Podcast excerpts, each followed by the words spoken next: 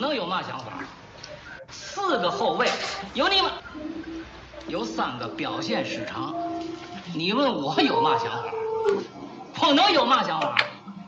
我没想法。跟你说，我们从来不搞封建迷信啊，我们靠的是实力。自古华山一条路，下定一颗心，一定要胜利。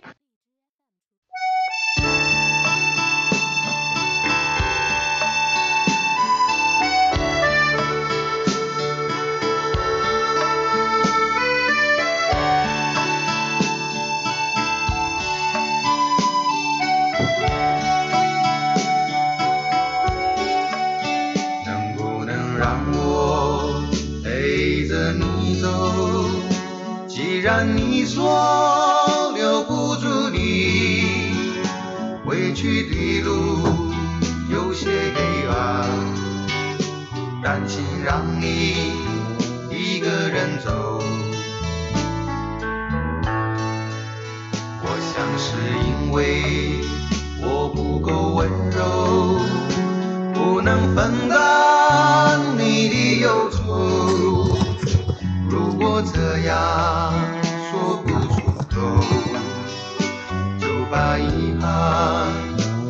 心中，把我的悲伤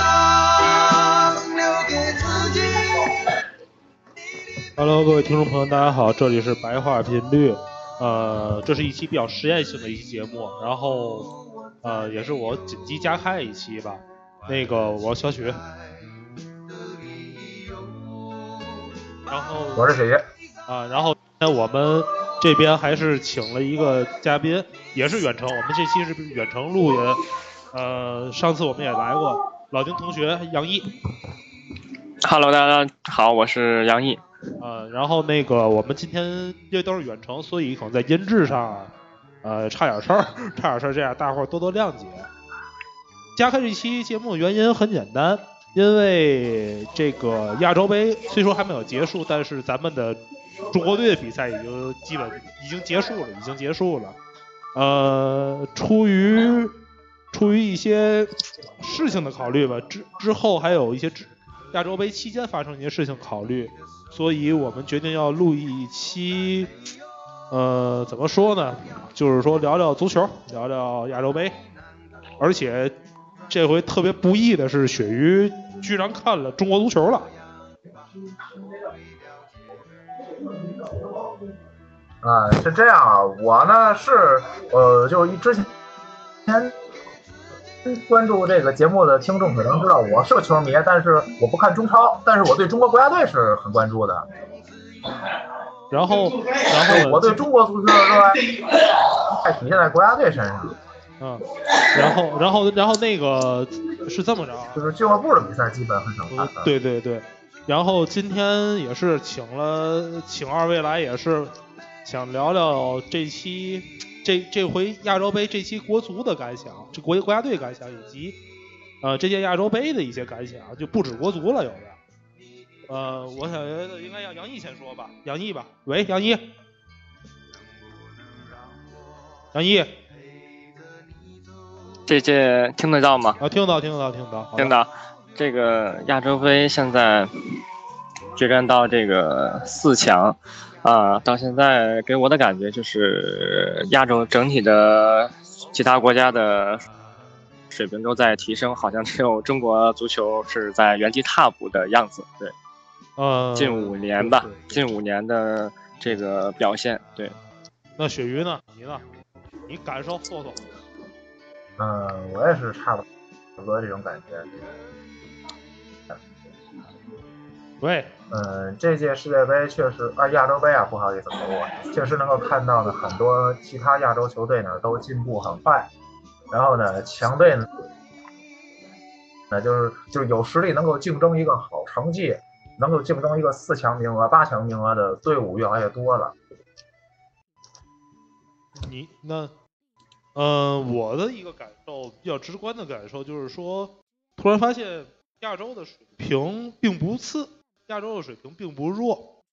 因为不止这些，像是伊朗、韩国这这些所谓的强队吧，还有一些我觉得像是足球小国，像是你周边的越南、菲菲律宾，还有像是那个，我靠那队伍是哪儿来？那几个斯坦吧，那几个斯坦，因为今年亚洲杯也是因为扩军嘛，也是因为扩军嘛，所以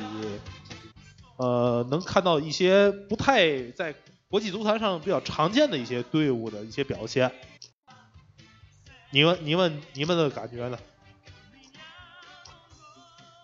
喂，今天咱有点像参与这节目，你还记着天津以前有节目叫参与，知道吗？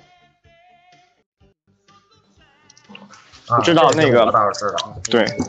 有点特别体育频道的，有点像彩鱼，有时候还得喂，或者或者以前那球迷沙龙似的，今天咱咱就这样，咱们来一把，嗯，对吧？行，那你就提问题，然后我们回答。也也是你们自个儿敢想想啊！我自个儿老提问的话，我就没连摊子。我觉得你们感受吧，反正我觉得我的直观感受就是说，有不少的小，就是说不太常见的球队吧，感觉他们的水平以及他们战术打法上一个更加直观的一感受。然后我再想想吧，这既然聊到亚洲杯，聊聊这个国家队吧，整个中国国家队吧。我今天放头一首歌的原因，就是因为这首歌想送给郑智吧，想送给郑智吧，因为最后一场，呃，亚洲杯最后一场输给伊朗，那个郑智最后痛哭流痛哭流涕，所以我我想把这首歌就是说献给郑智吧，献给咱们咱们正队，献给郑，因为也是踢，你想想今年三十几、三十八吧，是吧？才三十八了吧？快三十九了吧？应该。三十八、三十九，他八几八一了吧？呃，应该是三十八岁，三十八没到三十九，快到三十九。对，呃，具体他的职业生涯还有几年是未知数，但是，呃，我敢肯定的是，不管是应该是他最后一届大赛代表国家队的最后一届大赛，而且能看得出来已经很拼了，已经很拼了。这个郑智，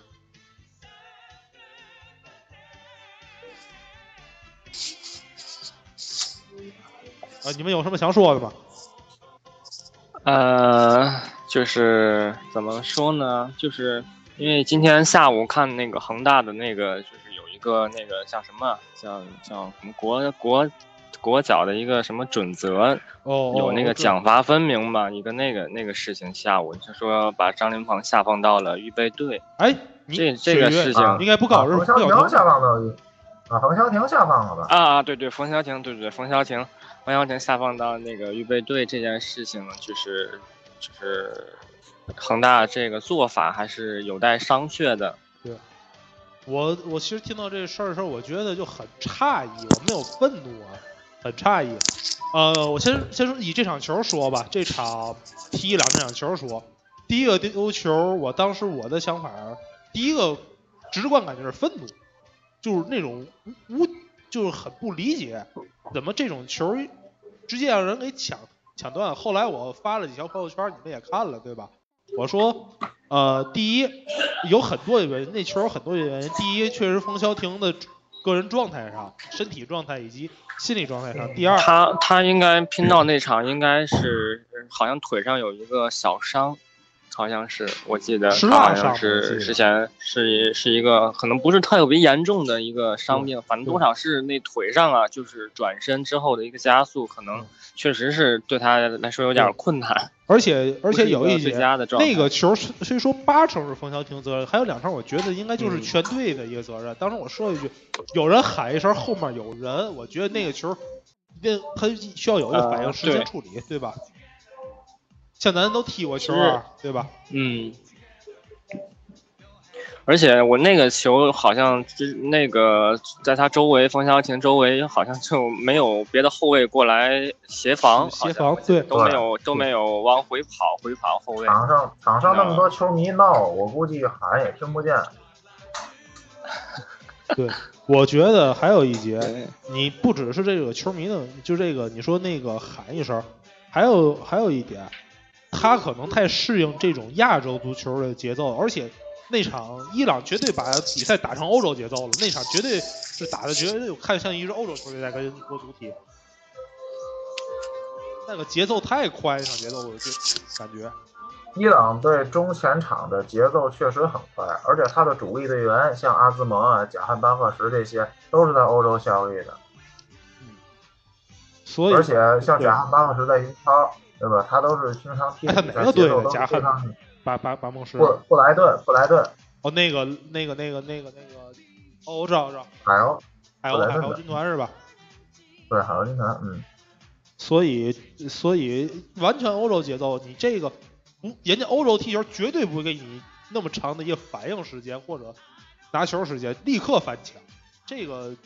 就也就是一个节奏的事儿，一个节节奏理论的事儿，外加确实国家队的球员的这个年龄吧偏大了。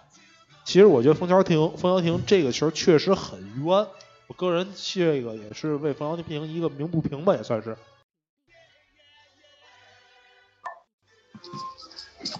但是他这个这个惩罚对他来讲，下放到这个预备队之后，不知道新赛季他一个主力的位置还能不能 重新返回到这个一线队当中。这也存疑，不知道卡纳瓦罗是是想引进警力的中卫来替代他的位置，但是我在想一个事儿，你怎么样觉得国内就比冯潇霆岁数小的中卫，你觉得还有谁能够胜任冯潇霆的位置？可能不能是确刘一鸣吧不多不多，非常不多也就年轻人吧，就刘一鸣。你就这么说吧，咱咱该说一事儿，咱该说一事儿，你你就想，咱们三个都九零后，杨毅你是九四九五，我九五年的，你九五年的，雪鱼九二年的，我九四年的，你就想跟咱们同一个年龄的球员，能觉得拔尖儿的有谁？我完我你九五年我就想到是韦世豪，别人我实在想不出来了，对吧？嗯，对，U 二三嘛，去年对，尤其 U 二三政策，U 二三政策的这个理论，就是它的一个理论依据跟那个结果，你实在看不出来他想做什么。说是培养青训，但是我觉得第一毁掉比赛，对，呃，打乱了那主教练的那个技战术布置，他他要为一个 U 二三腾出一个换人名额出来，对对，而且鳕鱼，有啥鳕鱼？你听到了？嗯，是这样啊，我啊，我听到了。其实对这个 U 二三这个呢，我特别想提一件事儿，是什么事儿呢？就是咱们之前啊，就是中国队杀进世界杯那年，甚至更早的时候的那些国家队，当时他们应该是处于这个就是体工队的这样一种一种模式吧。对，那个那个时候应该青训没有这么的，对，那个时候嗯，对你像就是像咱们中国就所谓就郝海东啊、杨晨啊，就那批马明宇那批球员，他们也是咱们就是一段留过一段美好的回忆，对吧？就是那个是一个体工队模式，那个时候对吧？他们成长于一个体工队模式下，而不是现在的这个就是所谓就最近这些年的这个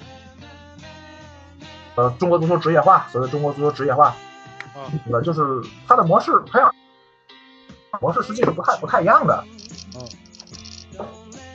对对，但是但是有这样一个现象，就包括现在的 U 二三，对吧？都是中国足球职业化的这个副产物，我认为啊，这你你那你的想法觉得 U 二三只是个副产物，但是并并不影响足球吗？啊，不是影影响的，就是我觉得现在中国足球这个所谓的这个职业化，跟之前的这个，就我想咱们讨论一下这个现在职业化的这个新的模式和之前普通队模式之间的比较，就是有什么好处和什么不好的地方，有什么利弊。我觉得杨毅，你我先说一句吧？这个这个，因为我的想法，也对 U 二三我一直是持这个 no 否定的一个态度。我觉得，哎，哥们儿，你那有点有点大，可以可以。喂，听得到吗听？得到听得到，但是你可能音乐音乐声音有点大吗？对对，他那边音乐有点大。你看吧，他现在放的音儿正好是那个高音部分。等会儿我尽量捂我捂我捂着点说啊，这样这样行了吧？行，可以可以可以。这个 U 二三政策呀，现在呃实行到现在呢，就是总体效果来讲呢，并不是特别的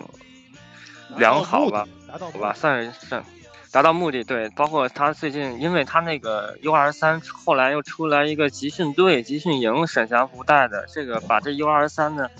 这个实行的这个政策呢，彻底给毁掉了。咱们也也说过这事儿，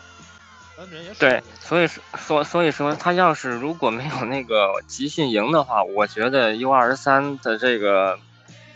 呃，在场上的时间还能够得到充分的锻炼。怎么说？有的队员毕竟是打造了球队的主力位置，像大连一方的那个三个主力嘛，我记得，对对，呃，您。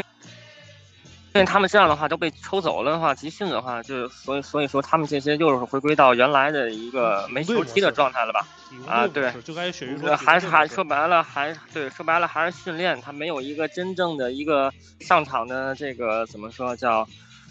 呃，实枪演练吧。就是对他没有这个接触过这个大赛的经验，对大赛经验，他像比如说像刘一鸣啊这样的 U 二三，他第一次参加这样的大赛，可能就是经验上会会会比会影响到他，包括他那个失球，我觉得心态多少是有问题的。就是你比如说像像现在像郑智啊，这个张琳芃啊这些老将们，如果都从国家队相继退出的话，那么接下来接接接他们的。班儿的就肯定是现在 U 二三现在这批的球员为主会更多一些，所以说他们如果再不历练的话，我我觉得这 U 二十三集训营呢也也都没有必要开了，就是什么一期、二期、三期的这这些个，那个这个我的总体上来说是这样。我想我想到一点啊，是什么事儿呢？你说这个备赛，你说备赛的概念是吧？鳕鱼，鳕鱼，嗯，杯赛备赛概念，我的一个想法是是那个球探啊，在考察年轻球员的一个一一个一个叫一个平台，对不对？我觉得可能算是一个一个那个，就是一个年轻球员一个提升平台。其实国安保障亚洲杯这个赛事，不止球迷在关注，有不少球探也在关注一些年轻球员。而这回国足的这个选人，基本上年轻这个所谓 U 二三的球员，也就只是刘一鸣跟韦世豪，而且韦世豪一场没上，对吧？所以呃，我觉得韦韦对韦世豪一直都有伤，对他一直有伤养伤状态。对，所以你作为是，嗯就是说杯赛的意义不只是为了成绩，说白了也也是为了一个球员的一个历练。好比说今年世界杯，呃去去年对不起，今年一九年啊，姆巴佩，啊，你们想想，姆巴佩嗯不就是世界杯嗯一战19岁嗯十九岁一战成名嘛？有很多年轻球员的一个考察吧，球探对年轻球其实不是大牌球星的舞台，其实就是年轻球员。对于我跟您说一下，您您的这个想法。雪鱼，鱼，他出了什么问题吗？他可能可能网卡，咱俩接着说啊。啊，没有啊，啊没有。好行，就是你刚才说那杯赛，你觉得这个杯赛的一个事儿，我想听听你对一个杯赛的我是听着呢。啊，我想听你说呀，我得。呃，我有点儿没搞明白，就是就是我觉得杯赛是指足协杯呢，还是指这种这种洲际的杯赛，国家队的一个杯赛，世界杯啊、亚洲杯、欧洲杯这种的，洲际杯赛是对国家队赛事，它更不可能以锻炼新人为目的，我觉得他肯定是要上最强阵容。但是也肯定会有一些新人会通过杯赛这个然后呢平台呃，来展反正示自己，对吧？嗯，这个呢，你像这届亚洲杯，中国队好像没展示出太多的新人风采，对吧？呃，有一些国外的球队可能会有，但是我认为咱们中国现在整体的这个环境是联赛让咱们，嗯，就是应该是他，你像联赛一二三这政策嘛，他应该他是在联赛当中去推想。推新人，然后在杯赛当中让他就是也得有个杯赛当中一战成名的这样一个底底子来给打底，拿联赛打底，现在是。但是呢，咱们中，咱们中国却并没有把这个，把这个就是像国外一样，就是把把这个青训联赛，嗯，就是所谓的预备队比赛的这个这个这个东西搞，就是还没有搞得特别好。我认为啊，嗯，因为我们的中国的青训基本上正式，联赛去强推一些新人，嗯，可能是比如注册人口基数不够啊等等多方面原因吧。对对对，杨毅，你说你那想法？啊，就是就是谈到青训的话呢，我我觉得就是青训，就是在咱们中国搞的青训，大部分呢，呃，我觉得都还是以赚钱为目的，或者是以锻炼身体为目标而去练球的，很少有说就是培养小孩儿，我就是想一直想培养他到成年以后，你就是要踢职业，就是。是，球员为国家队效力的，你看，比如说我们像像越南，好像就是一个叫什么精英计划吧，就是他越南足协跟那个应该是请的阿森纳的青训的一个班底体系吧，都是比较有名厉害的欧洲教练来教小孩一对一的，然后这样呢，把这个越南足球呢慢慢慢慢的给给培养起来，就是注重走的就是精英路线嘛，自己的风格也。呃，这样的话就是培养一个小孩之后呢，就是十年以后我培养你十年，呃，之后呢，你你成长起来就是要为国家队效力的，就是踢职业的，你不要去想别的什么锻炼身体或者是半途而废，你不要这样。就是我觉得这样的话，咱们都可以借鉴青训，不能要是再说是要是练练球的话，我们先想看看到十岁、十二岁以后再看看你适不适合，想不想踢，或者说。呃，怎么怎么样？就是球探去去发掘这个天才的话，就是要以这个培养你球星为一个基准点来，来来去来去寻找这样的球员为主。未来的青训，我觉得咱们不妨可以就是借鉴一下这个越南的这个小政策吧。我觉得咱们咱们正好不属于那波的，有。属于在一不是一几年，应该说是零几年吧，零零九零八那阵儿是那阵儿，我觉得是最不十年前，嗯，所以现在虽然技术少，也有可能跟跟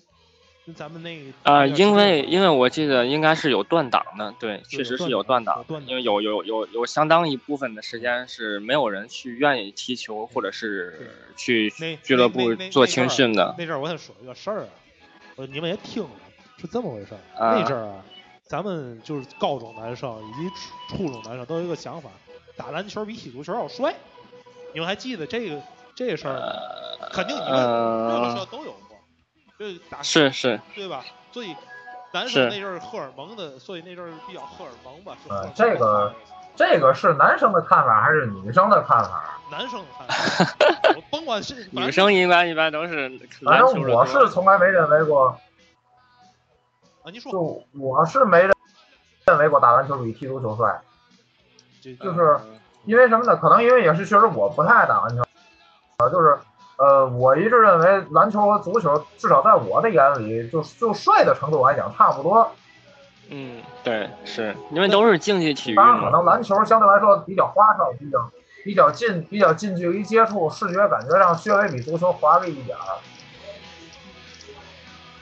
呃，但是足球如果要是很精精彩镜头同样很多，我至少觉得是差不多的。但是肯定是有我喜欢足球多过篮球，我还是不是？但肯定那阵儿，说句实话，打篮球的男生确实要比踢足球男生要多。咱们那阵儿，对吧？就上初中是篮球比较好凑人，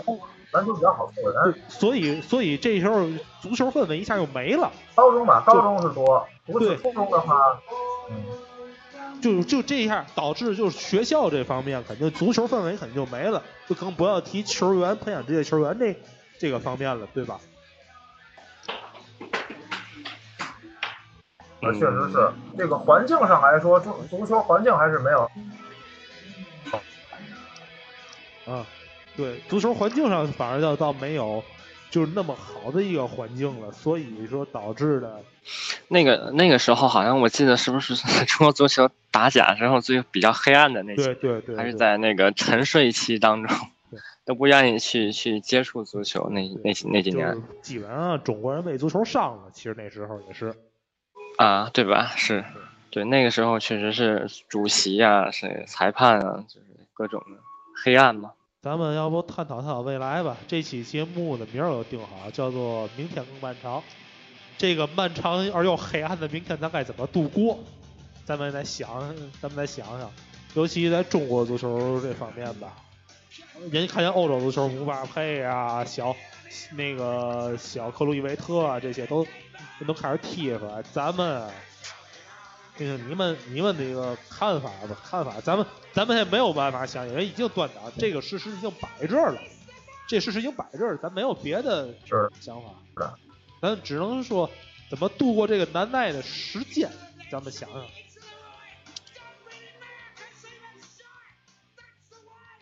这样，鳕鱼，要不你先来？喂，九月，这个，哎，哎，我听着听着，呃，呃，你提的这个问题，其实我想很多球迷都应该会，就是热爱中国足球的球迷都应该在思考这个问题。但是呢，其实这这个问题归根到底呢，它还是一个，就是就是你做你毕竟是一个外行，你就毕竟是一个观众，站在一个观众的角度，而不是站在一个从业者的角度。站在一个从业者的角度，当真的他和你的生活、和你的家庭、和你的亲情、和你本人的身体都息息相关的时候，可能视角又会不同。我觉得中国足球，你说这些年，如果要说再去怎么去复兴的话，这个问题，我认为首先咱们还是不能太着急的。你就像，呃，就说你像单单纯的说请一种，就比方说像我说越南他请阿森纳在给他们去做青训，这个我觉得，呃，能解一时之急，但是呢，也是得需要一定的时间，至少得得经过十几年的这样一个长，这样形成一种模式，形成一种对这个，就是这个让这个足球的这个培养形成一种就是就走彻底走上正轨，这个轨嵌进去定住了，我觉得才能够就是真正的能够看到希望。就是不能说，你就说我找一帮人打，就举个不恰当的例子，我找十一个人打两针兴奋剂，让他们上去跑去，他们可能跑得很快，但是这样是踢不赢球的。嗯嗯，就是从足球的理念的这个，就是包括自己的这个战术打法，这个足球它完全有自己的一些，就是比方属于中国足球的一些一些一些属于中国足球标志。你比方意大利足球的链式防守，或者说像这个德国足球强调整体配合，对吧？或者荷兰足球强调全全国选手，甚至包括咱们亚洲，咱们亚洲也是。你比方说像这这届的伊朗打的就非常有风格，前场的高位逼抢速度非常快。就是说他有他自己培养的一种出元素在其中。国家队的一个但是中国足球现在好像元就给。对一个风格，给我的感觉，现在中国队足球是换一批人就换一种打法，就是这比方对，确实有这个不能都像当年朱广沪指导说那疯狗精神，对吧？不能都这么打。这哪儿疯狗？这纯属傻狗，这纯属。啊、呃，这对就是胡华超一上就跟打浪似的，上也也没有说对，劲儿也劲儿也很难拧成一股绳往一处使，对不是就上去就就兵荒五四，各自为战，就上每批球员都不一样，打法都不一样，这不行。对，对，这样盲打肯定是打不打不赢对方。嗯嗯。那杨毅呢？杨毅，你的想法？呃，我的想法还是着眼未来，放眼实际，因为已经出现了就是青训失败的各种案例了，就是反正就是我想起来一个呃计划，抓住你们还记有什么星啊五百计划吗？star star 五百计划，这个倒没什么印象。反正那要是足协制定的，应该挺多的计划对对都没有实现。我记我就记得白岩松有一句话，说每每次都是放三把火，但有一次是执行的吧。嗯，那就我觉得你反先直接说吧，你先直接说吧。反正现在我所看到啊，呃，嗯青训确实比比前几年要好点儿，但并氛围还是没有起来，我个人感觉。嗯，就是我们的这个选材面应该是再扩大一些，就是不能说只局限于这个什么，嗯，可以学学，真就是是可以真心学学日本嗯日本的那个高中联赛之之类的，我觉得呃，比如说之前业余业余球员，也就是没没没接触过青训的，不是跟郑苗红的那种，就是纯自己这个踢出来的这个就像是在学校里面中学，就是被球星发现了，他他他要是如果，哎，在青训锻炼就是天赋了嘛，那就可能是天赋会更多一些，再加上后天的一个青训的一个一个努力的培养，可能会培养出来一个比较厉害的球员。就是选材面儿如果能够扩大的话，就不仅仅是局限在现在现有的就是这些个就是什么体校啊，就是输送啊、培养啊这些个呃球员里面嗯啊，对俱乐部这些就是就是小台面，如果就是就是求求他们啊青训求他们去去，应该是去更多的就是体就是小学吧，小学从小学开始，然后中学，包括大学有的也可以看一看。就是之前有的是那个是谁？是高天意还是高准翼啊？忘了，应该是高高天意吧？他应该就是之前是踢业余联赛的。就是跟跟在北京什么就是那些个高校那种踢北京启航那个谁董董路董路那队，啊，对对，哎是吧？他现在是那个江江苏苏宁的是吧？高天一球员高天一，啊高天意是那就是高天意，就是对你的意思是，对所以说对，呃像像这种球员就是应该就是更多的去挖一挖，我觉得能够会出更多的人才来。哎，要不他现在咱们怀哪天得斜踢，为为不要挖着了，对吧？啊？我说咱哪天不行就每天每周得斜踢，要不然被被谁挖啊了，正好缺人，对吧？志宇，你不能踢后腰吗？啊，行啊，没问题，哪天咱踢一回。踢其实咱们也应该都走上球场。对对，最起码就是说有一节，呃，以后你的孩子看到是哦，知道我爸会踢球，我爸喜欢足球，喜欢可以踢他，就是就是说我最起码我知道我的父辈喜欢什么，可能也属于一种怎么说呢，言传身教，可能我也会爱上足球的，然后我可能会在从事这个行业，很有可能，对吧？对对对，这这个其实就是，当然也是一个就是父亲对儿子的一种影响，就是对，我想很多很多球迷，像国外很多就是，对，像国外很多人都是这个，就是像这个球场，他这个座位是这个家庭就包下来的，爹看完了，儿子看，儿子看，孙子看。就就很多这样，这样有可能不是培养，不是球迷，有可能培养也是个球员。你就是说想那个球迷培养，英国很多是父亲是那个球迷，把儿子培养成球员了，对吧？啊，对，有，嗯，也算一种方法吧。反正这个啊，未来啊，未来这个路上走的会非常的艰难吧。呃，近十年这个中国国家队男足方面应该是非常的艰难的。对，对，就是可能这是是近十年最好的一届国足吧，算是，这很有可能。嗯，嗯、那咱怎么着？咱要不今儿先到这，今天因为也是，你我先说一下，今天也是实验性的一期节目，可能就这网络一有延迟，二可能会听不到，大伙儿多谅解吧。呃，这样咱们最后再放一首歌，来自窦唯的《明天更漫长》，也是，嗯，也是希望那个明天吧，不要太漫长吧，让我等也希望漫长明天能够好一些。啊，对。要不咱今天到到这，咱们下期再见。嗯，好的，好嘞，再见，好了，拜拜，拜拜。哎，再见，再见。拜拜。